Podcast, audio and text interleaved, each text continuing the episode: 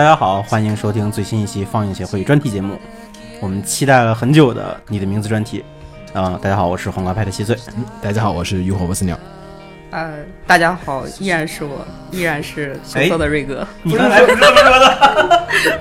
来来来来来来，正经讲，正经讲，嗯嗯，算了，我还是羞涩一点吧。咦，我们会在备注里改的。好然后呢，本期的话，我们还请到另外嘉宾呢，是我校的一位师妹万山青子。好。然后其实跟我们之前做过的那个大鱼海棠的节目还是有点像，我觉得。嗯，其实区别蛮大的，就是是在大家都认真看过至少两遍之后来录的节目，跟大鱼海棠不太一样。大鱼海棠的特点是大家当天晚上看完，通宵就过来录，嗯，那个呃思考的程度和感受还是不太一样的。而且其实看的次数，你说都看了两遍以上，就这里面看的最多是万山，万山已经看了五遍了。是电影院看五遍吗？，对，哇哦，瓜总是，两遍，因为比较忙，昨天刚看了第二遍，准备过几天看三刷。嗯。然后其实这个片子的话，其实已经上映了将近一周了吧，差不多，嗯哪天上的来着？快到上周五上的。嗯嗯，嗯，上周五上的，然后对吧？然后这周五，然后就能有一周了。然后其实这个片子的话，也是取得了一个非同小可的一个反响，而且确实真的是非常非常的火。而且还有一个新闻，嗯，日方为庆祝呃那个票房超过两百亿日元，决定制作 IMAX 版，哦，对，好像是应该是真的消息。一月十三号到三月份之间限定上映。对对对，嗯就是国内会有吗？你觉得够呛吧？嗯，看 看后面余热了，我觉得可能。我觉得余热其实应该不会有这么的强。其实可以说一下，这个片子真的就是我感觉好难得，这几年日本动画有这么火的片子。因为宫崎骏老爷子退役之后，就感觉扶我起来，对他他又还能再做动画。他他又起来了。但是那个，但是总体来讲，宫崎骏老爷子其实宫崎骏老爷子哈尔啊，那些时候都感觉没有那么的火，就是没有达到一个说全球范围就是都一直在炒的。嗯，没有，那个时候可能是大家习以为常的宫崎骏作品就是很好了，嗯就没有拿这当话题，就是哎，宫老爷子又出一部动动画电影，那肯定大家都要去看啊，或怎样，没有什么话题性。嗯，而好像当时在日本刚放了一段时间，就是票房蹭蹭蹭的就到了六十几亿，然后当时也是说是要在全球各个七十呃是啊八十五个国家，然后八十五个国家上映，然后当时没有包括中国八十五国家和地区，啊，对，哎，太谨慎了，瓜总那个好。然后当时呢也是说了是要在全全球的八十五个国家和地区就是上映，然后当时是没有公布说是有中国，然后然后当时大家就是哎呀是不是也上不了？我跟瓜总当时我们也很认真的讨论过一段时间，说觉得新海诚还是我们认识的新海诚的话，这个片子还是有些小众，不太适合引进，而且引进之后票房也不会特别的高因。为因为国内就是在那之前没有这一类片子引进的先例，基本都是大 IP，对国民 IP 引进的，所以这种当时觉得不抱什么希望。对，对而且就是当当然是想它能引进，嗯，而且还有一个就是，当时还有一个说法，就是说是引进流程太长了，因为当时李明是将近是八月份的时候在日本，还是六月份的时候在日本上映的，不太记得八月份，八月份是吧？嗯，八月份的时候在日本上映的，然后就是很长的一段时间内，就是因为当时国内引进一部电影基本都要隔半年，尤其日本片子，除非像是美国片儿那种，就是在拍的时候就已经说好了，我们已经决定好了要同步上映的，否则都是要隔很长一段时间。而且当时盗版也都出了，其实我们当时就说，哎呀，这个片再怎么快上映，最快也得就是一七年，年对嗯一七年当时我我估计的是，哎，春节前后能不能上呢？对对对，当时关老师说最快可能也就是一月底，但是一月底是一个那个春节档，然后也不太可能上了，这最快可能也就得二月份，就是我们都说是可能没希望的这样的一个状况下，哎，突然还真的就是，然后就是在赶在年尾巴的时候，居然赶上这个影片子的一个上映，然后也是中间不知道经过了怎样的一些波折，但是总体来讲，我觉得还是就是挺感谢光线这次这个引进的，因为觉得就是总归是及时的让大家看到这个片子了，没有拖太久。而且而且很神奇，真的就是不知道是怎么完成这个迅个。雷不及掩耳之势，哎，就上了。嗯而且当时我们也说，这个片子可能是现在中国动画、日本、日本、日本动画电影引进的一个里程碑的一个事情，很有可能是因为呃，这是第一次我们引进非像哆啦 A 梦，也不是火影忍者，也不是什么海贼王这种，就是就是传统大 IP 的这种。对，一看就是啊，国外那种顶级超级大 IP，就是已经出了几百本，然后有上上万的那种固定粉丝群的这个事情。呃，国内也有新海诚的粉丝，但是呢，其实传统意义上来看还是小众。反正就其实受众比较小，当时也觉得说，也是当时我觉得，哎呀，不太可能引进的一个主要理由存在。然后反正这次引进就是觉得，哎呀，可能是一个重大的突破，因为这个可能就意味着以后，就是因为这次李明的票房在国内，我们今天录节目的今天已经是快到四亿了。嗯，昨天我看三点六亿。嗯嗯，反正四亿肯定是没什么太大的问题的，因为还要再放一段时间，然后还有下一个周末的一个，可能还要再放几天，所以我估计四亿问题不太大。然后所以呢。说不定啊，就是靠你的名字这样的一部影片，可能可以打开未来的引进一些非热门作品的一些这个日本动画的一些引进。所以我们之前之前的那个新闻节目里面，我不是也是提到这个吗？嗯，就是觉得觉得这个片子出来效果能比较好的话，那以后能引进此类的非大 IP 的，就是原创动画电影的几率就会大很多。嗯，反正是你的名字这次引进的话，呃，其实在国内的票房还有宣发，当时现在也是很多影评人就说是十二月份最大的一匹黑马，因为就是，呃，基本大家都并没有看好，就是主流的电影人都并没有想到说是这个片子会带来这么大的一个票房，觉得就是可能跟柯南啊，或者就是说是海贼啊那种，就是没有想到说是会这么大的一个影响的一个票房。反正柯南这柯南这次。很悲剧，我们就不说了。然后，反正你的名字确实是带来很大的一个影响，也可能会改变很长一段时间的，就是国内引进日本动画的一个这种看法。嗯，然后当然了，你名字之所以说在国内也能火，我觉得很大原因也是因为它在国外也非常的火，就是凭借着一个非常超高的一个口碑，就是在上映之前，其实大家就我们也一直有在聊，就是说在日本。不断的在跟踪报道一样的在说这个票房过多少过多少了，然后超过二十了，超过三十了，过六十了，过一百了，然后一直到今天超过就是两百亿，然后已经到了影史日本国产片的第二位了。影史第二，对，第一位依然是《千与千寻》。对，《千与千寻》那个还是好像三百吧，加进。呃，对对对，差不多吧，三百三百亿，然后。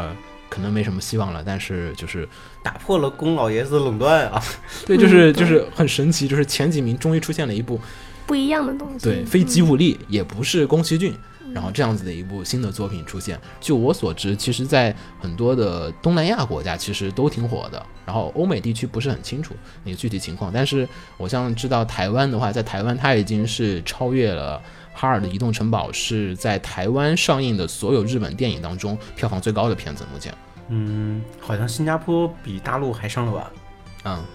好像是八号还是几号？我知道韩国还有，哦，对，韩国也会更晚一点，但基本上也都是最近一段时间陆陆续续上了。嗯，反正就是整个片子的话，其实，呃，当时也很多人聊到，就说是这个片子可能是说东宝为了改变一个格局。就是之前东宝的影片是靠吉卜力嘛，然后但是吉卜力这几年不是已经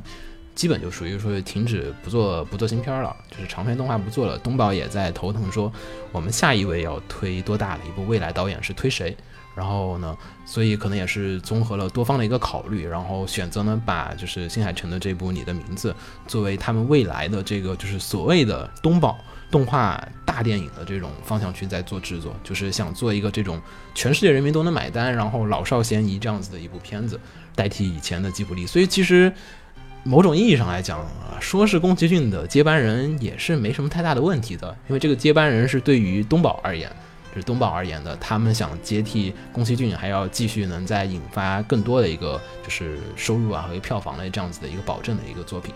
反正我们这期节目还是老样子，就是从我们几个人从大家自己一些平常的一些体验，还有一些经验里面来的，和大家去聊一下这个片子的一些种种。那么我们就先说说创作团队吧。呃，开头好像应该是从新海诚开始聊啊，监督嘛，因为毕竟是。但是我觉得还是想聊一下这次的一个比较特殊的一个角色，就是这次很大的一点变革，以及就说是营销和宣发都达到一个新的巅峰，其实是因为呃他们的制片人。叫川村，川村元气，对川川村元气元气，对，瑞哥可以介绍一下啊，我其实其实对这个制片人，我也是后来就是翻看了一些资料，然后才做了一些了解。然后大概他是算是日本现在比较年轻，但是又很有实力的一个制片人。就他看东西特别准，然后对行业甚至对那个就是呃受众的就需求是有一定的了解的，而且判断很准确。就是他之前好像在。在做这个拟名之前，就跟那个新海诚做过一支片子，好像是一个广告片，也是可能也是各种因缘巧合，两个人又接着第二次做合作，就是匿名。然后我觉得可能就是匿名的成功跟他有很大的关系，不仅仅是因为可能对宣发和营销这一方面，有可能是对就是成哥的这个故事啊，或者是一些就是团队的搭建啊，都有很大帮助的人。我觉得他可能对对成哥影响最大的也就是这一块儿。嗯，我也查过一点，就是包括那个之前水谷狼师姐，她不是专门写了一个，嗯，介绍整个那个匿名团队的一个帖子，里面也是着重把这个制片放在了第一位来介绍。然后我看了以后也确实觉得很厉害。他的出道作，就他第一次担担任监制的作品就是《电车男》哦，对这样的大作，他就他，你去看他，我看到他的那个整个他做制片的一个历史，嗯。就基本上都是很顶级的作品，比较大的，包括那个《狼的孩子》《雨和雪》《宇宙兄弟》《进击的巨人》，嗯，都是都是很多大作。嗯，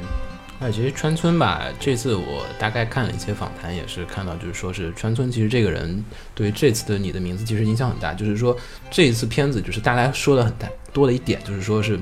就是新海诚的 fans，或者说是老看新海诚的片子人会觉得这个片子很不新海诚，就是故事上来讲，它非常的不新海诚。以前我们大家想想以前的，就是新海诚的一些故事里面，它其实都会，呃，感情主线来讲说是一个比较核心的一个东西。然后这次其实我感觉，嗯，看完之后觉得更像是一部冒险的片子。然后就是更很多的地方，就是你觉得那出发点就很不新。故事格局更大了。对，而且很多出发点都不太一样，因为这个东西最开始就是。川村提出了这个东西的一个企划，给了一个大致的一个方向，然后呢，新海诚监督才在这个川村提出来这个大的企划方向上来，才是开始继续去细化这些故事的一些中间的一些经过和一些过程和一些体验。所以呢，其实这一次的就是说，呃，之所以能做出一个和以往的新海诚监督的作品有很大不同的一个剧本的，其实也是因为川村一开始就给新海诚这边定了一个，就是与他以往的作品，就是他自己的角度来讲来讲说。是不太可能会写这种形式的剧本，然后这些东西其实呢也影响了，就是整个片子的一个大致的一个发展。而且呢，其实怎么说，就是制片人的话，对于一个影片的影响还是非常的大的，因为他需要做到一些统筹，还有一些这种审时度势，需要知道就说是观众需要看什么东西，想要做什么。他是在就是艺术和一个这种就是说是商业之间做一个权衡，他需要考虑说啊，作者这边是需要做出这样怎样的一个作品。所以呢，其实川村这次我觉得，会我对川村在里面做了一些细致的工作，其实了解的不是特别的多。这次那个动画的主题曲的那个乐队 R.E.D，嗯，包括那个嗯主要的主角的那个声优，嗯，都是川村帮着搞定的啊，都是靠他的人脉给拉过来的。嗯，就是川村在问那个成哥的时候，然后说那个你对音乐就是有什么。要求或者什么就是感想没有，然后他陈哥就跟他说，然后是那个就是啊这个乐队对这个乐队的，然后就是其中两句话好像是，然后那个川村就说啊这个这个主唱我认识，然后给他发个消息问一下吧，然后结果这边问了之后，然后那边回过来说是啊我是陈哥的死忠粉，然后就两句话搞定了，就找到他们乐队，然后做了做了这个，嗯，好像说东宝对 对那个呃李宁的支持好像也跟这个制片。有关，嗯，也是他联系的，嗯，就是说整个东西其实，因为这次你的名字很明显的一点就是说是营销来讲是绝对是新海诚作品历届作品里面营销最的最强最好的。就是无论是各种媒体上的宣发，还是口碑上，还有一些这种造势，还有一些这种巡演活动，都是比他以往的作品的规模都大非常的多。所以其实我觉得这次你的名字非常大一点的成功，我觉得大家有兴趣的话可以去看一下，查一下这个制作人，因为这个嗯中间背后的影响很多，我估计这个详细的只能等设定节还有这些幕后一些花絮、还有访谈到了才能知道一些更详细的内容。但是大致的我们知道就是这几个点，然后。那么就可以说下其他的，果然还是得先从监督开始说吧。然后新海诚监督，我觉得这个，嗯，应该大家都不陌生。我们可以说还有什么作品啊？嗯就是他最早是在那个法老空那边做游戏嘛，嗯，对，啊他做游戏片头不算，一做游戏，做游戏期间，嗯，就在他一边做游戏一边在自己摸索对对对个人动画。嗯最早是一个一九九七年的一个黑白短片叫《遥远世界》，哦，对对对，一分钟，对对对，那个。然后是九八年有一个三 D 短片叫《被包围的世界》，啊，这个我没看。啊，那个都算啊，对嗯。然后下一个就是九九年的《他他的猫》了，嗯。然后《他他的猫》之后就是《星之声》，嗯，啊，后面的应该就大家都知道了，《对。星之声》之后就彻底向人生之。后就是云之彼端，对对对。然后就是秒秒速五厘米。秒速五厘米，对，然后就广告片啊之类的，嗯，然后秒速五厘米之后就是那个追逐繁星的，追逐繁星的追逐繁孩子，星的孩子，然然后后前前后后穿插了一些广告，对，然后又是炎夜之庭，然后又穿插了广告，然后十字路口，对，然后还有大成建筑的那个各种的，然后还有一个就是现在就是你的名字，就是这么几部影片。然后呢，新海诚监督其实呃很多人对他印象可能都是从秒速五厘米或者新之声开始的，就是我是从《星之声》开始的。啊，果然就是新之声那个作品确实就是嗯。就是反正两部作品都很有特质啊，这个大家有兴趣的话，我觉得不妨看一下。就是如果想了解新海诚监督是怎样的一个人，我觉得这两个影片是很大程度上的能去概括最开始的时候的新海，诚的一些，《星之声》《星之声》显得更稚嫩一点，嗯，其实秒五就基本上算是个完整的片子了，只是说没有现在这么成熟。嗯，就是日本的动画导演来讲，我觉得就是说新海诚有一点很与众不同的地方。现在我们说比较年轻一些，然后比较大热大热门一些，西天手，对西天手啊，但是这些其实都是属于就是呃西天手，其实如果比较熟人知道，他早年都是做各种的 TV 动画出身，然后就是经验是非常的丰富的。如果说业内一步步走上来的。对，他是一直在圈内的。但是陈哥其实说实话，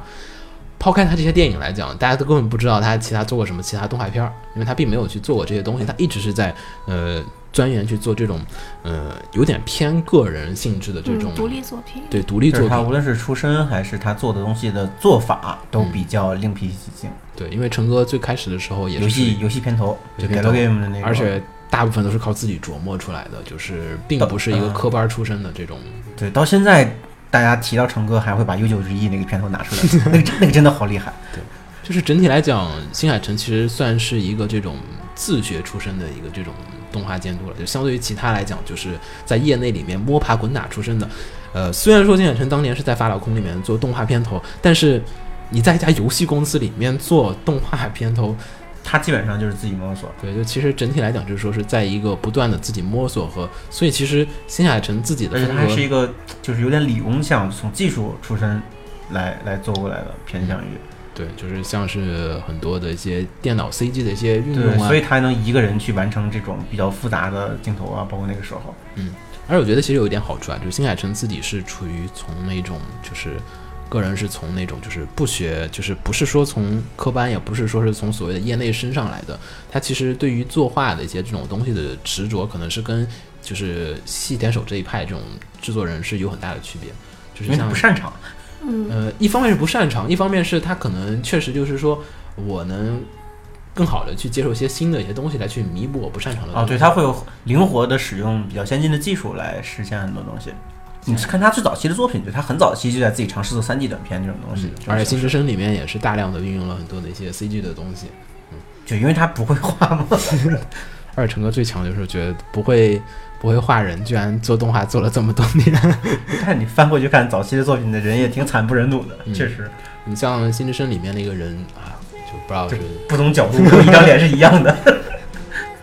后来有一次，就是国贸那边举办了一个什么日本文化什么交流的一个展，啊然后就是那次是以成哥的那个，以以以那个苗舞为主的吧？对，然后但是那个我只看了一些他的就是早期和他后期就是做的那些就是什么有一些有两两卡，前面放了两卡，然后结束的那块区域又放了两卡，然后做了一些对比，还有中间他有画了几段分镜。然后做了一些展出，然后还有就是，呃，好像是有有短片，就是嗯也在那儿循环放，就是感觉印象比较深刻的就是，嗯，他在画追逐繁星的孩子的时候那一段，确实是有很大的长进。然后刚刚咱们看了一下，好像是零七年到一一年，中间间隔了四年，他好像这四年一直在，就是一直在努力学习，啊。嗯，就说其实孙亚晨的这个成长呢，其实呃总体来讲，他是一个非常的非传统的这样的一个监督。就是说那个成哥像他这种就是独立做动画的动画人，然后其实在日本的业界是就是大家是排斥的，或者或者说是不承认、不认可他的。就是因为他不是在一个体系里成长起来的，哦。就像你你们刚刚说的那些，会他就是自潜意识的会排斥。对嗯。就像我们现在就是在早几年前做动画的时候，甚至在学校的时候，如果你做毕设，然后你拿了背景去改了这种背景，然后再去做的话，那老师肯定会给你很 很低的分数，嗯认为就是你在偷工减料啊，然后你就没有诚心去做啊，就可能就是大家对对就是制作方式，然后就不同，对，就是产生了一些哦就是矛盾啊、分歧啊什么之类的。嗯，所以，所以我觉得这次那个，嗯，看那个 staff 表，很多传统的动画业内的大神，就嗯都是在其他片子里是监督或者一个公司顶梁柱级别的人，嗯加入这个这个片子来给新海诚做动画、做原画。嗯，这也，我觉我我昨天在想，昨我就之前在想，就是这个其实也说明业内很多人开始接受了。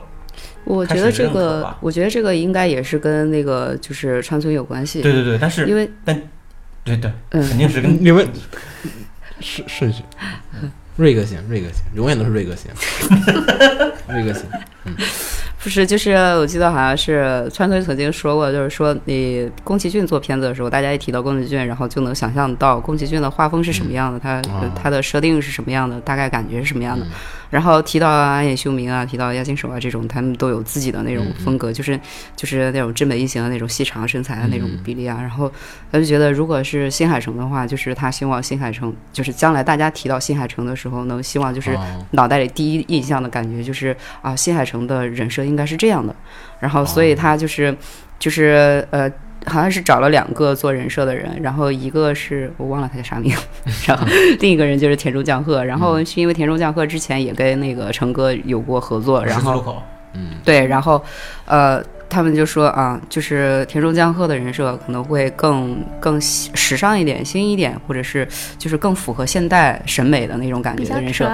对，然后就就说要不我们就试试他吧。然后成哥就觉得，嗯，他应该是比较适合我这种东西的，然后就于是又拜托了那个田中将贺做人设。然后好像一开始田中将贺还不同意呢。对，一开始是好像是呃，他手上有别的项目在做，然后就没有档期去做。然后后来就是终于说找了田中将贺，然后呃说终于一直在拜托他，然后田中将贺说说是好好好，我帮你说是做做十字路口的时候，田中答应过新海诚，是下一部长片我可以帮你。但是我觉得那是客套话，就是瓜总你帮我做完就说，哎呀，说好好，下一次你还帮我吧，好好好下一次有机会大家一起合作一个长片吧，然后就好好好可以啊，然后就结等果到下面实际上要做的时候，田田中那边又有自己的事情了，然后就开始说，哎呀，那个我有自己事情帮不了你。对，然后后来是各种求，各种求。对，就答应他做了人设之后，就是其实基本上你做人设的最后其实都是想要做自己人设的，就作画监督，嗯因为这样的话就感觉是自己的孩子，然后就一直是自己在在创作在创造。但如果一旦交给别的作监的话，然后就会感觉到，哎，我家的孩子长得越来越像别人家孩子了，这种感觉。所以，所以田中当时就有这个担忧，因为他觉得我做这个人设之后，我如果没有足够的精力来来看来监督来做监监督做做监这块儿的话，就会很不放心。所以后来请到了，后来能能请到能真的让田中实际来做，也是跟他后来请到了大神级的作监。嗯，不，那那个时候其实田中那江鹤已经出了几个人设了，然后他们就，找但是能能能稳定的合作下来，对啊肯定也是让能让田中放最后放心的话，其实也是有这方面很大的。但是我觉得那会儿其实基本该出的都出完了，安藤只是进来是把它改成了一个动画人设。呃也，但是你人设并出来和做片子能真正做好还是两回事儿啊。好像是之前他们说能请到的坐监是另一个人，好像就是，嗯，我也忘了那个人是谁。然后就总之也不是很那个什么。然后就成哥自己也说，就是他考虑一下，他能请到的团队的话，大概能做什么样复杂的镜头，所以他在做分镜的时候，然后就尽量的避免一些特别特别难做的镜镜头。然后谁知道后来他自己也很意外的就请到了安藤雅思，然后就觉得啊，顿时觉得既即使有既既有那个田中将贺的人设，然后又有安藤雅思做做监的话，他觉得应该是没问题了。然后就是爆发式的是安藤以自己的人脉，然后就找了一堆就是原画话老害，然后他们随便拎出来一个，全都可以去做那种，就是监督监督或者对监督啊，然后对就那种大神级的人物。我觉得可以稍微解释一下，因为我估计有人听众还是不太清楚啊。就是嗯田中将贺的话，作为人设，我觉得其实应该大部分经常看日本的那花体育狼狼对龙与虎啊嗯。什么的，就是人设都是家庭教师，对家教，人设相对而言就是比较的都是那种怎么说呢？就是动画感会更强一点，比较现代就更像更像 anime 的那种感觉。就是之前像是《炎夜之庭》啊那种，就是人物图鉴图鉴一那个人设，就是属于就是比较写实一点的。就是其实，然后在之前像是那个《追逐繁星》的话，那个又有点太吉卜力了。对。然后在之前的话呢，有他之前画的就不准了。就之前都不知道是什么样的一个人设，就是金海诚自己弄的。然后呢，现在这个人设呢，图就是说商业角度上来讲，它更符合大众对于就是说所谓的动画片的一个人设这样的一种感觉。就更现代嘛。嗯然后刚才说到的这个刚才这次的作画监督啊、刚才咱们落了一个片子，我突然想到，就说夏海诚的那个作那个作品的历程，落了一个 NHK 的那个短片，啊，那个也挺有代表性的。啊哎一分钟短片《猫的复 NHK 仇请了一》，群导演，那十五个短片嘛猫的。复仇，嗯，对，嗯，然后你在这地方插入我怎么剪啊？没有，就当就当是中间补充了一下吧，没事。好然后呢，这然后呢，刚才说到了作画监督这个安藤雅思，然后呢，其实应该是这次的 staff 的群，这个 staff 就工作人员里面来讲，说资历最老的了，应该是。对超新星，就属于老超超不是不是超新星，超新星哪新啊？新人的，对，嗯他是他是就是布灵布灵最布灵布灵的那个人，对对对，就是最闪耀的，就是因为其实可能对安藤雅思不熟悉，我可以简单说一下，安藤雅思是吉卜力的这个原画，顶级原画。对顶级原画，然后也是现在在日本动画界，我估计也就没简单嘛，说他做他身为动画监督的作品，对从《幽灵千与千寻》对，日本动画前五。名，现在有三名是他的做的作画监督，一个是《千与千寻》，一个是这个幽灵公主，幽灵公主，然后还有就是你的名字。现在幽灵你的名字已经超越这幽灵公主了，已经到了第二位。就说现在前五名里面的五部动画片里面有三部都是安藤雅思担当这个作画监督，在这个所谓的作画实力，我觉得也不用多说。而且像是金敏的片子，金敏的《东京教父》《妄想代理人》，还有帕布里卡红辣椒，对红红辣椒里面白面日红哦，不是对精灵，百里红，白日红，白日红，日白日红，白日红把这个剪掉。白日我红也好看啊。去年影展啊，不是今年影展的时候，好像有袁慧一的那个，就。袁慧一的那个，嗯，对对，我没看看。就是这几个片子都是。然后其实安藤雅思的这个作画功底是非常非常的强，就是说你让这些人坐镇，你这个片儿基本没什么太大问题了。所以呢，其实整个片子属于一个这种非常黄金的一个这种组合来搭配。陈哥就是来填补当时新海诚很多一些难以去驾驭的一些部分，比如说像是新海诚其实一直来讲，就是说人物作画是他最大的一个就是弊病，就就是说短板，短板对。新海诚的，我们说啊，新海诚监督的一些风格，其实也不想在这说太多，因为我们之后可能要做新海诚的一些单独专题，还是会有。就是新海诚比较大家说到印象深刻，我们当时总结就是几点，就是说是那个明暗交接双色影，嗯，很早早期的，就是像是那个在那个《言叶之庭》里面，它的人物的影子和高光和中间还有一层，它会上两层的一个影子，就是描边那个线。然后呢，在那个也有，苗五里面也有，就从苗五的时候就有的一个东西。然后呢，还有就是像是新海诚的这个，就是照片，就是其实就是 Photoshop 里面通过照片来做调整出来的这种，嗯，我其实后期画的东西还挺多的，其实是是就是说是怎么说，就是以就是照片级别的这样子，所谓的壁纸级别的这个美术，然后还有这都是大家对新海诚的一个这种印象。但是对于新海诚的人物角色、动画还有人设，其实一直以来都是很多的 fans 所诟病的。然后虽然说《言叶之庭》那个挺好的，但是《言叶之庭》那个。就是写实性比较强一点，可能对于大部分的一些普通观众来讲，说接受起来会有些困难。更文艺一点吧。对，更文艺一点，就是感觉可能不那么动画，就是可能是这个意思啊。然后反正这次呢，就是通过这个强强的组合出现，然后呢，呃，把你的名字做出了一个非常高的一部质量。然后单说这个整体制作质量的话，其实我觉得，嗯、唯一的短板其实好像都在新海诚身上了。就是他的他本来的短板被拉的特别高，对，对就是反过来了。以前他的短板是在人设和原画上面，但这一次他的短板就是不原画和人设都非常的高，然后其他所有的问题都是在看新海诚这样挺好的，这样就给了他完全发挥的一个空间。他能做到什么程度，那就是他自己的事情了。不，我觉得他应该也是有一些就是自己有过不去的那个坎儿，比如说就是。呃，我看了一篇访谈，大概就是新海诚就是特别感谢他能请到那个田中江和和那个安藤雅司机嗯。后边那些黄金原画组人，然后他他对这些就是我觉得啊，就是如果你站在一个就是呃从业经历比你丰富，然后就是而且又是顶级的这些人，然后你去交给他们，拜托他们去做这个东西的时候，其实你有一些东西是没有办法就是直接传达到嗯那些人的身上，然后让拜托他们帮你去完成的。其实我觉得中间这个交流这一部分，可能呃也是成哥的一个坎儿，嗯，对，对就是我怎么样是以。非专业的人员，然后去传达我的想法，然后给一些很专业的人去帮我完成这个东西呢？其实就是，呃，我觉得可能他会有一点点自卑，或者是有一点就是很很虚的那种感觉。这个就跟那个健本室里面的那个导演，嗯他在找那个林园会，对对对，他那个声优是林元惠嘛，然后他在面对林元惠这种声优界的顶级的声优的时候，他说不出来自己要的什么感觉，嗯最后还是林元惠凭着自己多年的经验来说，哎，你是不是想要的是这种，来给他救场来完成。当时那个导演年轻导演嘛，就特别紧张，就 就都已经已经已经魂不守舍了那种。我觉得就跟啊，你说我好像看了那个对，对对，其实是一个情况。我觉得就是就是属属于经验和一些这种阅历上，就是说还没那么大的一个底气，能 hold 得住这么多的一些大佬在我的手下干活。对对就，是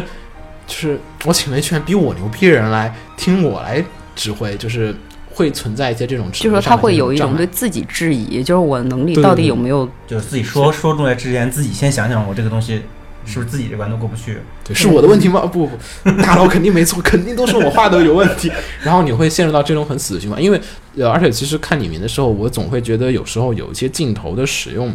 是不是说是被各种大佬在后面绊住了手脚？我有时候看的时候会觉得有一些剧情段落具体一时半会儿想不出来，但是确实有不少地方总会觉得就是说，是不是因为我画完分镜之后，然后呢，可能原画这边画完了之后确实很好，但是我又想改。但是我又不好意思跟大佬说，我我想 改原话。就是我看了一篇，也是一个访谈吧，然后大概就是成哥就是很努力的，然后把自己的电子分镜给做完了。然后大家都知道电子分镜哈，就是动态故事板。动态分镜，对，然后他会他有自己的配音，他就是自己对白，然后对然后就是好细致到他尽量的把自己的演出的那些东西，然后全都加到电子分镜里面，然后方便大家去参照，然后去去体会一下他的真正的想法是什么。我觉得看到这个的时候，我挺感动的，因为就是当你真正的是拥有一些大佬级别的人去帮你做东西的时候，然后你是你是可能会没有办法完全就是保持住自己对这个就自己感觉的这种执着，就很难，可能就是，但如果我把这个加入我演出能力的电子分镜交到你们手上的时候，我我大概的东西是这样的：如果说你们有更好的想法或者什么的，你们去可以改。然后我觉得他可能会有一些担心，说最后，嗯、出来的东西万一不是我想要的那种感觉怎么办？就是你又不好意思跟大佬直接说，然后就哎，我要的是另一种感觉的。我觉得，我觉得万山这个万山可能会比较容易想象，就是就你大概想象，就是比如说像是你喊李伟老师帮你毕设加动画，就是大概那样的，就是大概那种感觉。李伟老师过来看一眼，他会自己主动开始画的，停不下来的。对，就就是就是他现在已经是这样当年就是这样了。对，就是就是会有一点这种，就是说，因为就是经验上有一些这种不足，嗯就是交流时候，那确实感觉导演应该是说整个组里面资历最深的几个人之一，应该是。对，嗯，但是新海诚现在就是这个团队，呃，川村找这帮人确实厉害，但是呢，呃，确实有点超出新海诚导演的这个范畴了。嗯，嗯，但是我我我听到一个就是说法是，新海诚其实是剪掉了很多他们啊画的片段，然后好像还跟安藤就是吵架，对我也不能不能听说。对，然后就我我也特别神奇，就是我在看这个片儿之前，我就就听说过这个事儿嘛，然后我就在想，就是你作为一个呃刚刚被业内认可吧，算是的一个导演，然后一刚刚被业内接受，对对对接受的一个一个导演，然后再跟这些大佬，然后就一起做事儿的时候，就是你真的就可能真的就过不了那个坎儿。一个是对自己作品的执着，然后一个是我操大佬说的就是对的这种感觉 的 PK，我操，所以他要是能跟安藤吵对他起来，其实们是怎么挺好的交流的？对，能能能有这个底气去争论，就就怕自己的就怕连吵都没法吵。就怕全程顺着别人，最后出来的片子就不是他的片子了。但是好像据说就是中间有几次成哥，然后要就是出去喝酒啊什么，就放松一下的时候，然后就是嗯要要安 都藤去，然后就每次都拒绝，然后最后就安藤拿着他做好的东西给他看，然后就是成哥就觉得啊、还是还蛮符合自己的那个，但是具体符合他多少呢？就这个人是他自己嗯，确实，就是前前几天看那个新那个不是宫崎骏的那个纪录片儿，宫崎骏不是现在嗯又、又活跃起来，开始做那个三 D 短片儿嘛，就是那个《不了之人》嗯对《不了之人》里面，《不了之人》里面就会发现，就是说，我们就说老派导演就是做片时候的一种感觉啊，就是说宫崎骏他在做片子的时候，就是有很长的一点，就是说他有一些很强的一些观察能力，他能做出一些就是超出原画没有注意到一些指示范围内的一些东西。而如果当你的能力和经验值和你对演出的一些理解没办法驾驭住你的原话的时候，就原话就觉得，嗯，你提的这些意见都是一些非常的无关痛痒的一些这种小事儿，就是经常会属于抓不到重点。我觉得这个这个是非常可怕的，就是资历上你资历到了，可能就说，我觉得是，我觉得是你这个动作为什么不好，我说不上来，可能我只能说，哎，你的动作感觉不太对。对我对我只能说感觉不好，然后具体在哪最恨这种。对就，具体在哪儿说不上来。但是像宫崎骏监督那个，他就是宫崎骏里面就是说那个片子有有点题外话，但是可以说一下，就是说它里面有一些经验上的差距是你很明显能感觉到。就比如说，呃，他会说一个角色转头这一点，就是说一个角色转头，就是你觉得我会说修改的一点，就会说他转得太快了。哦，你说转慢一点，但是具体怎么慢没说出来。但是宫崎骏的解释就是说，是说为什么不太好，就是觉得他这个转头太成人化了。为什么成人化？就是一个刚出生的一个小孩儿，他的力量应该是不是很强大的，他转头的速度和那种停顿和停滞的感觉，不应该是一种魁梧有力的一种转头，不会很快，它是一种带有一种那种就是刚刚来到一个全新的世界，然后那种就是有点害怕，但又有点好奇的那种转头那种方向。你这么一说，原话，呃，我并不是说跟原话说，OK，你要转的速度是，我给你画个绿表，照这个转，而是我告诉你应该是什么样的一种感觉，很具体、很现实，而且原画还有自己的。发挥的一个空间可以去发挥。陈哥的以往的就是画那个动态故事版，就有一点，我觉得可能对这些传统原画来讲会接受起来有点困难，就是因为陈哥的分镜里面有很多实拍素材在里面。就是他会，就是《炎炎之庭》已经就是那片子都有，大家可以上网可以看到。就是尤其《炎炎之庭》里面有很多的，就是原画，就是直接照着视频画。就是我告诉你，OK，你照着视频给我做一个一模一样的动作就行了。但是对于原画这边来讲，他们觉得动画创作的一部分的原画的过程其实被剥夺了。然后我觉得这可能也是说是安藤这些老派原画师跟他在合作的时候会有些这种，就是你没有给对方一个自由的这种发挥的一种空间，他的原画分镜又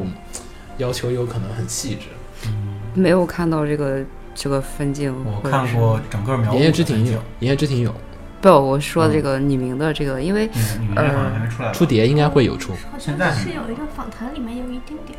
嗯，然后啊，就话又说回来，就是安藤他接这个就是这个这个匿名的这个作画监督，其实有一部分也是为了突破一下他自己。就是安藤雅思，然后是之前他们在做那个那个就见本师的那个张良娘那个的时候，啊然后跟本田雄一块对做的那个，本田雄那个呢，他其实也是一个比较老派的，就是写实的原画师。然后就是他同时能兼备，就是我现在的角色特别的时尚，然后特别的就是呃，就就比较好看漂亮。嗯，然后又同时又兼具他那些写实派的那些基本功在，所以就是我觉得安藤也是想要突破一下他自己。然后毕竟他自己说他画的人物的感觉是有些老气的，对，对，然后就我觉得这个对他来说也是有提升的吧。然后我就觉得后面就像你说的那种，呃，如果说成哥对于他们的这些演出有一些局限的话，我觉得，呃，可能按照安藤雅思的想法的话，他可能是在尽量在保证你要的这个前提下，然后我能做的呃更好一些，这样。嗯我觉得这个可能还是跟导它是演有一些框架在的，可能。对，就是可能跟导演经历还有一些这种阅历还是会有一些这种区别，因为呃，就是新海诚监督虽然说做了好几个片子，但是其实新海诚有很大一点的问题，就是在于说是他是一个独立动画导演，我们还是可以这么说，就是他之前作品都还是很独立化的。你像《新之声》的时候，他一个人做，然后他塔的猫一个人做，然后到了云笔的时候啊，终于 三个人做动画了。然后那访谈里面也就是我看之前的回忆录里面也说，就是啊。好紧张啊！三个人一起做动画，什么？三个人一块做动画很紧张，就是大概是毕设级别，就是三个人做就觉得啊很紧张。然后再到后面就是制作人员越来越多，越来越多，沟通也，其实，在你的名字里面，他的一些这种独立动画人的这种一些就是团队合作上的经验不充分，还是嗯。有所这这个表现出来一些这种障碍，就像是他那个这次那个我看有说，就是说新海诚在做你的名字的后期合成的时候，就是整个片子有将近五分之一的镜头，五分之一，五分之一，嗯，三分之一，三分之一要出血了，可以不用开了，就是有将近五分之一的后期合成镜头都是新海诚自己合的，因为他，呃，他的要求很细致，但他也没办法很好的表达出来，然后。或者说表达出来有点困难，然后对后期这边制作也压力很大，于是就亲自每一个就是新镜头他都亲自做一个，然后呢再喊后期人员照着他的这个方式再去做合成。然后其实我觉得这个换一家公司或者换一个导演来做，我觉得不太可能会去采用这种就是就是非常的就是说奇怪的一种模式，就是把大部分的工作量加到了自己的身上。因为作为一个导演而言，他需要做的工作其实还挺多的。你不应该是说在这里做合成，你应该去做点其他的事情。其实，但我觉得他的片子里面，他的合成风格是他自己特有的东西。嗯，他要想在这个片子表达很很直观的，这是新海诚的片子的那种感受的话，他就得上手啊，因为他这个东西不是别人擅长的，就是呃，就是他自己的特色。对，在日本有好多就是专门做后期的公司嘛，然后就是。呃，也算是行业内的基本的要求，也都是那个样子，或者是说，呃，在做某一些公司的呃作品的时候，他们会有一些人就出一些那个镜头的就模板，然后剩下的人就可以去做，就按照那个模板去做。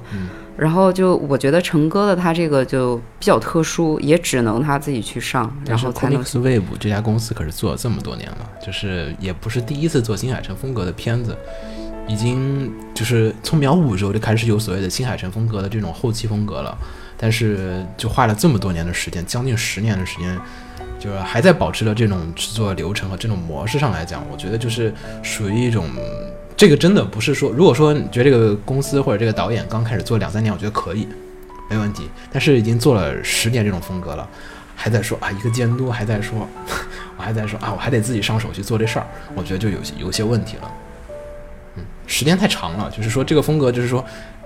这个风格永远无法跟其他人交接。那么宫崎骏像宫崎骏这种就没办法，我这原画这个演出这个风格就是我只有我知道，我没办法告诉其他人，然后我只能自己画。就就是，我觉得也可能也会有一方面是现实中自己手痒，太痒了，五分之一大哥会有一部分这种原因。再一个，我觉得还是嗯。毕竟这是这一部片子，不是上一部片子了，我不可能完全交给其他人，就是按照以前的经验，他肯定有他自己的，就是这几年来有自己的新的想法在里面。嗯，那有的时候就是又合成，他也不是说你跟别人讲一下我的新想法，别人就能按照你想法合出来，肯定还是一些关键镜头，现场要自己合一下，别人才能按照他这个感觉去做。稍微觉得这个流程有点奇怪，就是因为量太大了，五分之一呢。你做一个，你做这个两个小时电影五分之一，你试试看。你要做多久？关键是一般做后期的都有那个，就是摄影监督嘛，就光专门有一个这个职责的人去去专管这个东西。我觉得就是整体来讲，还是就是新海诚监督有一点好处，就是说他每一个片子都会解决他上一个片子遗留的很多问题。就是我觉得叙事不好，OK，我这个片子会再加强。上片商业不行，我都会有所调整。你比如说从秒速五厘米再到。呃，追逐繁星可能是摔了一个大跤，但是在炎夜之庭的时候又会重新的再吸取这个教训，然后再到炎夜之庭的时，呃，炎夜之庭的时候吸取这个教训，然后再到你的名字呢，再重新的把这些所有的教训又再继续积累，然后呢，再重新的去考虑，然后再做出一部超越追逐繁星的孩子这样子的一个更商业化的一部影片，这样的一个过程存在还是有。啊，还有一个没说，我们其实音乐，嗯嗯，然后音乐的话，瓜总说，介绍一下。那音乐我也就是。我也就是看了动画之后才去去查了一下这个音乐，还听了一首，听了一些其其他的歌曲什么的。嗯，就本身应该也是一个挺有名气的乐队了。嗯，然后嗯，具体的因为我也不是老粉丝，太多嗯，但是我去他的那个贴吧逛了一下，嗯。就发现一个蛮常见也蛮有意思的现象，就是他会有一些个传统的意义上的老粉丝嗯。在那儿感慨嗯。说：“哎呀，好多人因为你的名字开始喜欢。”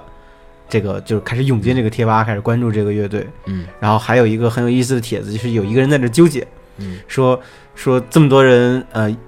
呃，因为你的名字来关注这个乐队，而不是本身关注这个乐队，让他觉得又高兴又不高兴，嗯，然后在那问其他人他该怎么办。但是确实，那个贴吧你打开的话，就是很多人是在那儿在那个贴吧里面刷你的名字。那 就举个例子，就是呃，宫崎骏的作品，然后都差不多有九十让的那啊个配乐，对对对对然后其实大家也都是看了宫崎骏的片子之后，然后才会去粉那个九十让的关系。我觉得基本上如果从一开始就认识九十让的话，应该还算是比较少的吧。嗯，我不知道，这也不太讲，这是我的实际上毕竟主要是个配做配，就是对它主要做音配乐但这是个一个传统意义上的流行音乐队。但他也也也给那种就实拍电影也做过，啊对对但就是是不知道这个切入口是从哪儿过来的。这个还是有很大一点是在于新海诚导演自己的一个这种风格，因为新海诚自己的片子从《秒速五厘米》开始，基本每个片子都有一首 MV 一样的那种主题曲，就是从呃《秒速五厘米》那首曲子还是比较老的一首曲子。对，那那首歌并不是翻唱，对，那个好像是什么什么什么花椰菜什么，有个电影是个挺老的对一个一个电影里面的一首插曲拿出来用的，然后还有《言叶之庭》后面最后面那个谁唱的那个秦基博还是对对，嗯，然后现在你的名字呢又选择了这个，其实很多一点就可以看出来，就是呃是在糅合他以前片子的一些这种经典的一些元素，就是在你的名字里面。然后，所以我觉得我们也就是差不多，就是团队也差不多介绍这么多，然后呃也可以大家可以说下自己对这个片子的一些这种评价吧，因为这个片子我觉得就是说。我相信瓜总的评价肯定跟好好好，你别说。けて抱きしめてみせるよ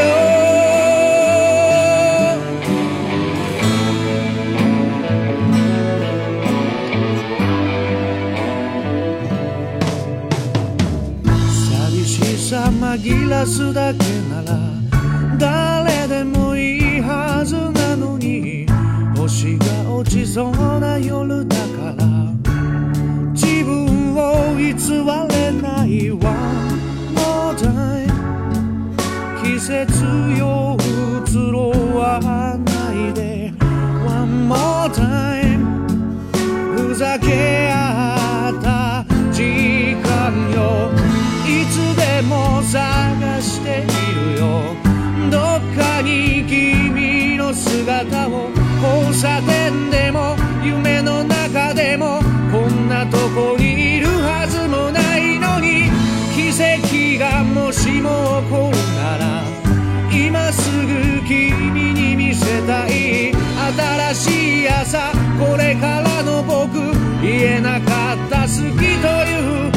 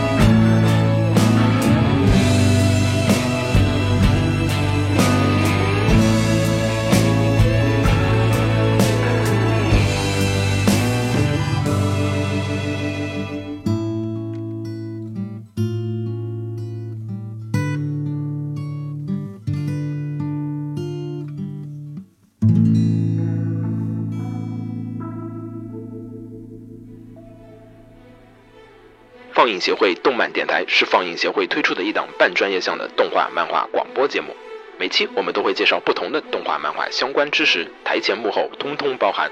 当然，我们的内容也不仅限于动画漫画，还包含了轻小说和 A l K 之类的二次元相关话题。欢迎大家发送你想要收听的话题和更多的讨论到我们的官方微博或我们的官方微信。我们的官方微博和官方微信是放映协会，邪是邪恶的邪哦。